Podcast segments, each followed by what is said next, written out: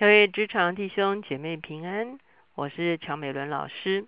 当我们走在人生的道路的时候，当我们遇见困境，当我们遇见啊缺乏的时候，究竟在我们的里面是起了怨言呢，还是在我们的里面起了贪心？当我们起了怨言和起了贪心的时候，往往我们就失去了上帝的同在。求主帮助我们。在遇见挑战、困境，甚至是旷野的时候，也让我们的心可以紧紧的对准于他。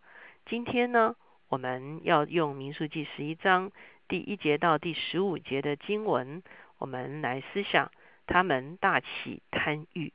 我们先一起来祷告：天父，我们来到你的面前，我们承认我们的生命跟以色列人是一样的性情。啊以至于他们有的软弱，有的时候在我们的里面也一样软弱。主要当他们遇见旷野、遇见缺乏、遇见事情不照他们所期待的时候，主要他们就起了怨言。主要他们的内里、他们的肉体里面的贪欲也发动了。主要以至于他们贪恋不属于他们的东西，他们也贪恋。主要你没有要赐给他们的东西，主要这个贪欲就成为他们生命中间的一个破口。所以，主求你今天帮助我们，借着你的话语来光照我们的生命，主要让我们遇见困境的时候，我们的仍然保守我们的心，紧紧的对准你，让我们深信，主要你必然加力量带我们走出我们的困境。谢谢主，听我们的祷告，靠耶稣的名，阿门。接下来呢，我们看这个民数记的第十一章一到十五节的时候。就让我们看见以色列人，他们开始真实的进入了旷野，而在这个旷野的生涯中间呢，的确是会把人生命中间的一些啊，可以说是渣滓呢显明出来。因为在旷野里面就有各种的困难，旷野的里面呢也有各种的缺乏。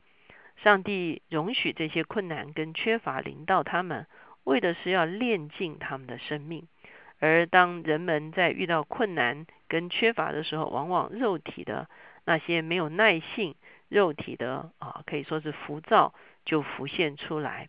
而在这段经文中间呢，我们的确看见以色列人陷入到这样的情形中间。我们首先来看十一章的第一节：众百姓发怨言，他们的恶语达到耶和华的耳中，耶和华听见了，就怒气发作。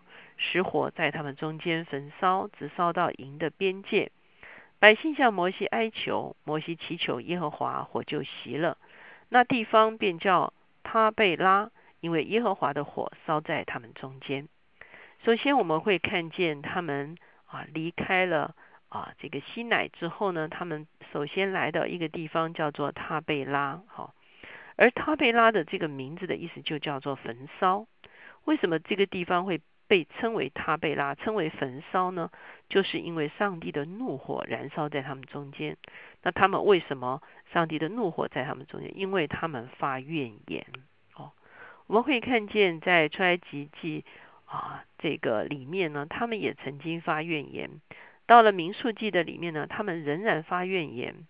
甚至到了民数记十四章的时候，我们会读到说，这些人虽然看见我的荣耀和我在埃及与旷野所行的神迹，仍然试探我十次，不听从我的话。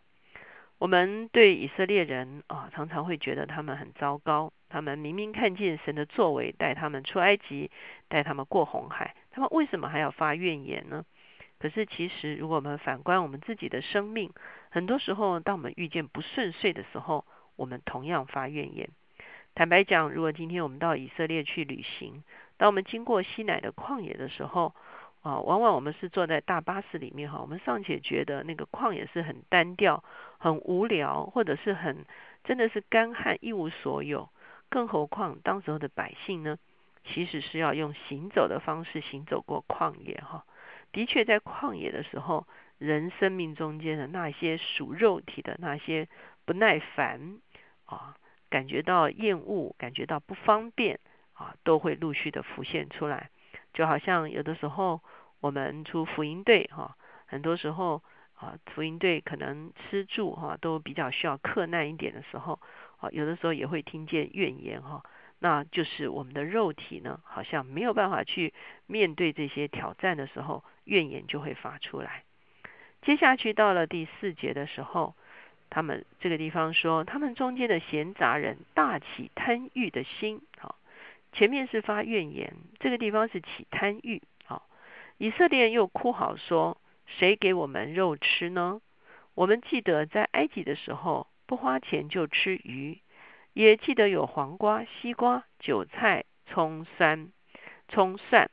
现在我们的心血枯竭了，除了玛纳以外，在我们眼前并没有别的东西。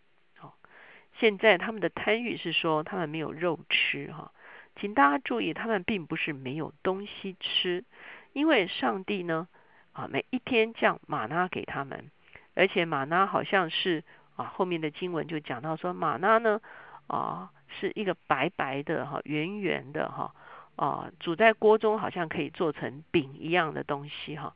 所以呢，事实上他们并不是没有食物，只是他们说他们没有肉吃，他们怀念埃及哈，他们怀念他们为奴的日子。请大家不要忘掉，埃及虽然有葱蒜韭菜啊，有黄瓜西瓜，可是，在埃及的里面他们是为奴的。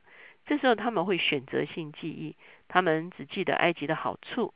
忘记了埃及的坏处，他们就说他们没有肉吃哈，以至于上帝他们大大的这个哭嚎哈，所以上帝非常的啊愤怒。十节就说摩西听见百姓各在各家的帐篷门口哭嚎啊，因为没有肉吃可以哭成这样哈，耶华的怒气便大发作，摩西就不喜悦。摩西对耶华说：“你为何苦待仆人？”为为何不在你眼前蒙恩，竟把这管理百姓的重任加在我身上呢？这百姓岂是我怀的胎，岂是我生下来的呢？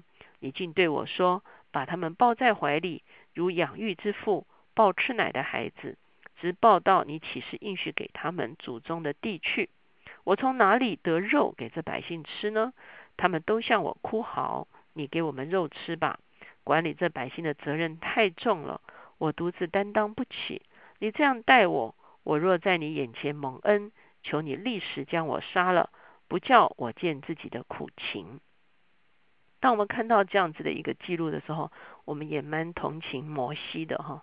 我们看见要成为一个领袖，的确是不容易哈。很多时候我们在我们的家里面也有人因为一些事情呢就发怨言，即便家里的负责任的人已经付了很大的代价。啊，可是还是会听见怨言。有的时候我们在职场里面，我们也付了很大的代价，可是我们还是会听见怨言哈。而这些怨言，这些啊里面呢，不见得都是正确的哈。而这些怨言呢，有的时候会让啊领袖灰心失望，也让上帝感觉到啊这个被被冒犯哈。那我们也会看见，实在是因为他们中间的那个贪欲起来的时候呢。就让他们陷在一个啊对现况不满意的一个情况中间。我不知道在你我的人生中间，我们曾不曾经对上帝大发怨言，或者是对我们的缺乏大起贪欲哈？当我们陷落在这样的情况中间的时候呢，我们往往会忘记上帝的祝福，忘记上帝的恩典，我们的注意力完全啊放在我们想要。可是我们得不着、得不到的那个东西的事情上面，我们忘记我们一生神给我们多么少的、多么大的一个恩典，或者是引导我们的生命，或者是供应我们的需要，我们就在一时的缺乏中间，我们就起了一个可以说是悖逆的心。当这个悖逆的心起来的时候，我们会发现上帝一定会显明这些悖逆是神所不喜悦的。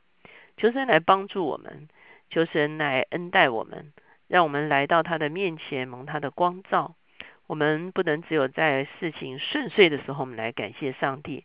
我们在事情艰难的时候，我们会发现上帝还是告诉我们说要感恩，要凡事谢恩，将我们所要的仰望在他的面前。可是首要是凡事谢恩。谢恩是一个正确的来支取上帝恩典的一个正确的态度。求神帮助我们，不要成为忘恩的百姓，让我们能够成为感恩的子民。我们一起来祷告，现在，耶稣，我们来到你的面前，我们知道有时候你啊，容许我们生命经历旷野，主要显出各样子的困难跟缺乏，主要可是求你帮助我们，主要借着这些困难跟缺乏来炼尽我们的生命，主要好叫我们的里面的欲望，主要被哦炼尽之后，主要我们的欲望变成一个洁净的欲望。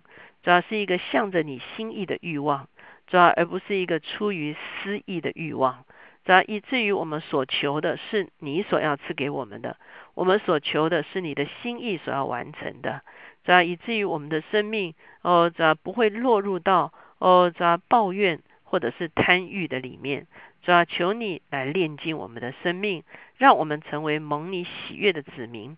这而不让我们倒闭在我们的怨言和我们的贪欲的里面。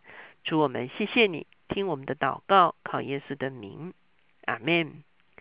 我们求神不但炼净我们的生命，没有怨言，没有啊贪欲，我们也求神赐给我们智慧。当我们在面对别人的怨言跟贪欲的时候，我们要怎么样来处理？我们今天看见摩西作为一个领袖。他受到了百姓这样的挑战，而我们接下去呢，也会看见神怎么样帮助摩西能够克服这些难关，能够继续带领百姓来前进。